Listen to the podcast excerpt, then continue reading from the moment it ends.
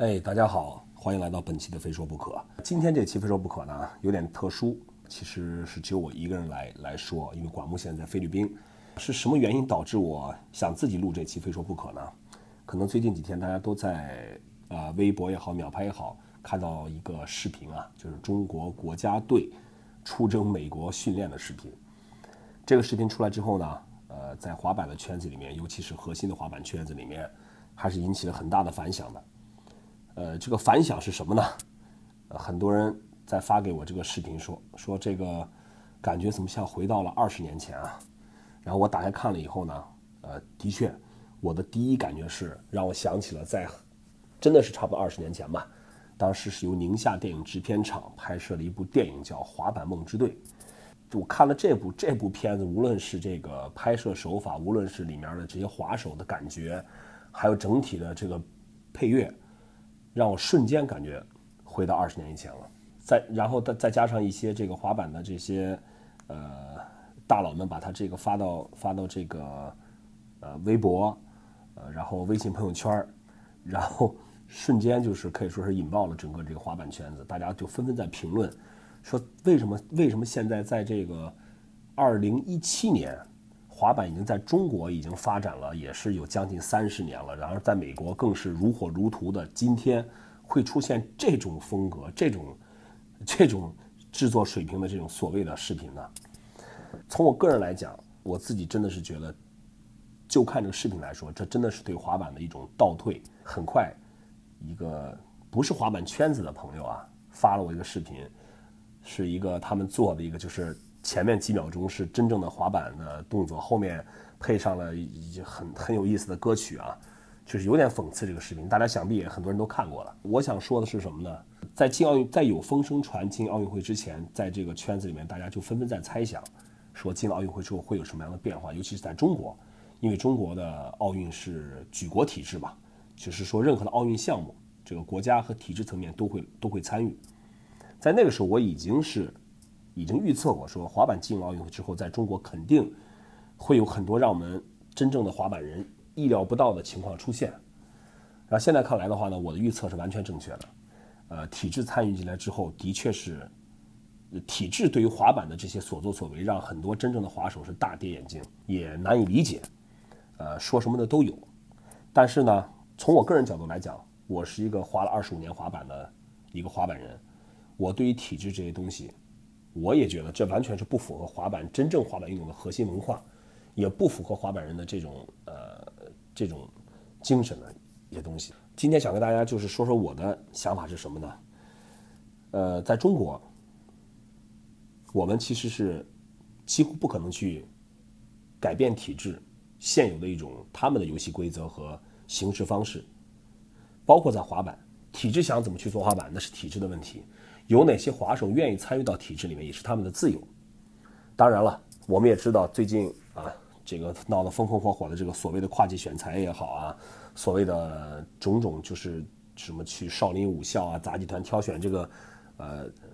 所谓的苗子也好啊，然后进行一个封闭式训练，进行一个这个就是各种各样的所谓的，包括请一些外教过来啊什么的，呃，然后目标就是说啊。口号是要夺取这个二零二零年东京奥运会的金牌嘛？啊，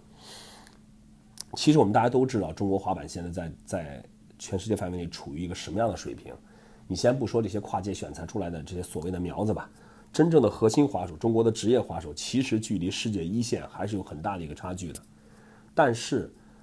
有一个问题，我们我们可能需要思考一下，就是滑板它毕竟不是一个竞技体育项目，它是有它自己的文化存在，它有它自己的呃。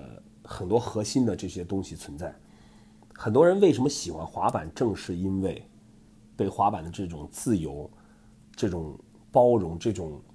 周边的所有的文化去吸引，才会喜欢上滑板。啊，当然我也看到这个在微博当中也有也有这么一种言论啊，说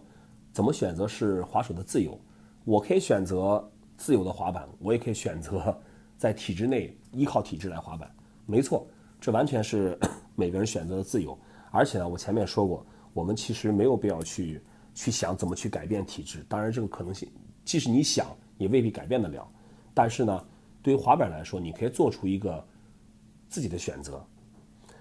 你是愿意在体制的笼罩之下、关怀之下，去按照体制的方式去滑板呢，还是愿意成为一个自由自在的一个真正的滑板人？我相信大家呢，就是都会都会有一个自己的判断。但是呢，我我只想跟大家讲一个什么事情，就是你想一想，你自己最初在看到滑板的时候，为什么会一眼就喜欢上它？是因为你看到一些穿着号服、穿着运动服在练习蹬板的人在在这种训练这种状态下的滑板呢？还是你看到一个真的非常酷，然后比如说一段视频非常酷的这个滑手穿的很很很酷，动作也牛逼，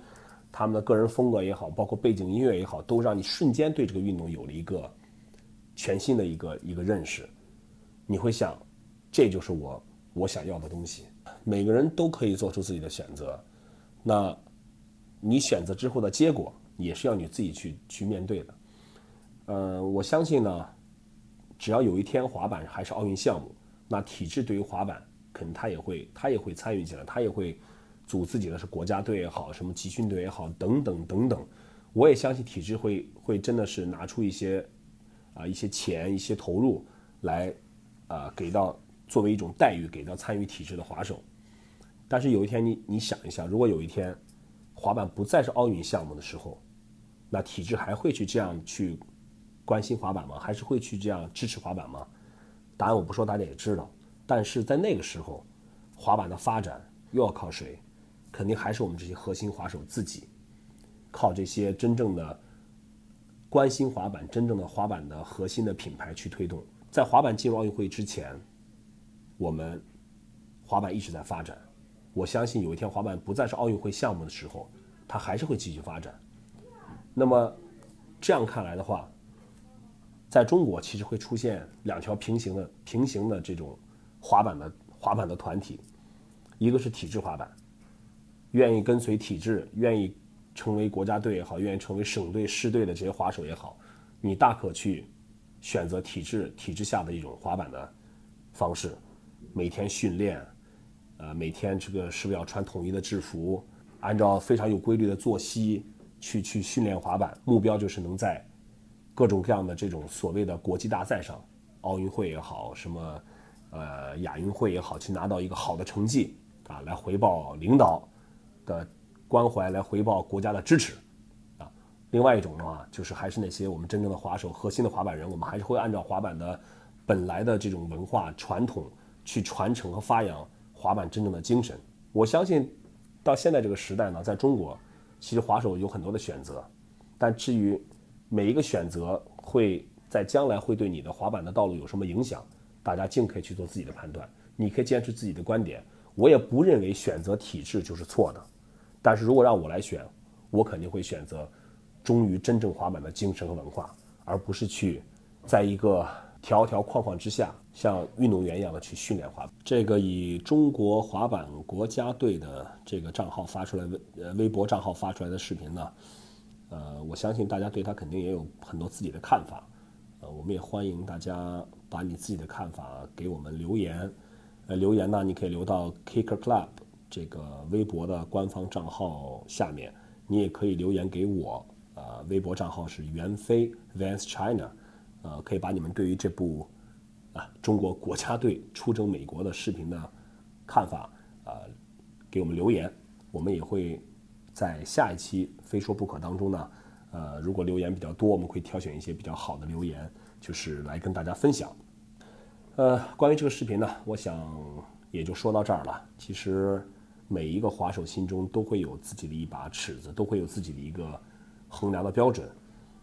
那么。这个中国国家队究竟可以走多远？究竟可以走成什么样？究竟能不能在奥运会上拿到奖牌甚至金牌呢？啊，让我们就拭目以待吧。总之呢，滑板是一个自由的运动，滑手也可以做自己自由的选择。但是我希望大家都可以去好好的想一想，最初你是怎么喜欢上滑板的？你对自己滑板将来的路要怎么走，你是怎么想的？滑板真的只只是一个运动吗？真的是要穿着运动服，喊着口号，刻苦训练，然后去去拿一个什么金牌吗？好的，我是袁飞，这期的非说不可就到这儿，咱们下次再见。